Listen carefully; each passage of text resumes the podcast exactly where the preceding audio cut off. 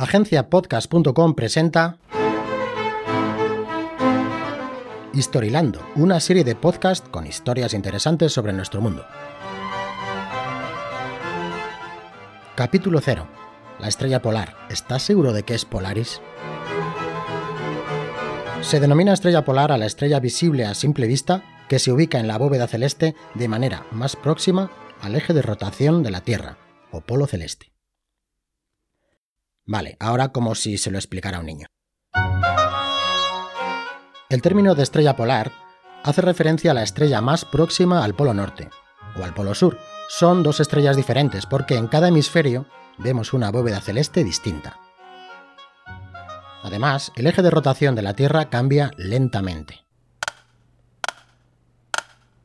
Así que la estrella polar que ahora vemos se desplaza y se podría alejar del polo, y entonces ya no sería la estrella polar, y tendrías que vivir hasta el año 3500 para ver otra estrella con una intensidad similar a Polaris cerca del Polo Norte. Ahora mismo la estrella polar del norte es Alpha Ursae Minoris, la que vemos brillar más intensamente desde nuestra posición, de la constelación de la Osa Menor. Y se está alejando del Polo Norte. En realidad no, se está acercando, y lo seguirá haciendo hasta el año 2100. Después comenzará a alejarse. El ciclo completo del cambio de eje de rotación de la Tierra dura unos 25.776 años.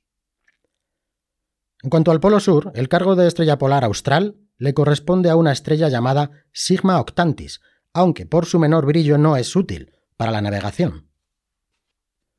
Hace 5.000 años, la estrella más cercana al polo norte y por tanto la estrella polar del momento era Tuban, en la constelación del dragón. Los egipcios la tuvieron muy en cuenta, pues construyeron en las pirámides unos canales con orientación norte para que el faraón desde su tumba pudiera ver la estrella polar y así su alma saber el camino hacia las estrellas.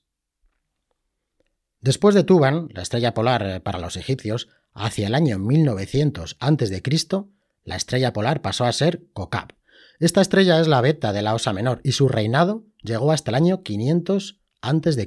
aproximadamente figura en las obras de Homero y los antiguos árabes la llamaban Al-Kaukab al-Shamali, que quiere decir la estrella del norte. El trono volvió a cambiar y hace unos mil años que la actual estrella polar es la que tenemos ahora, como ya he dicho, hasta el año 3500.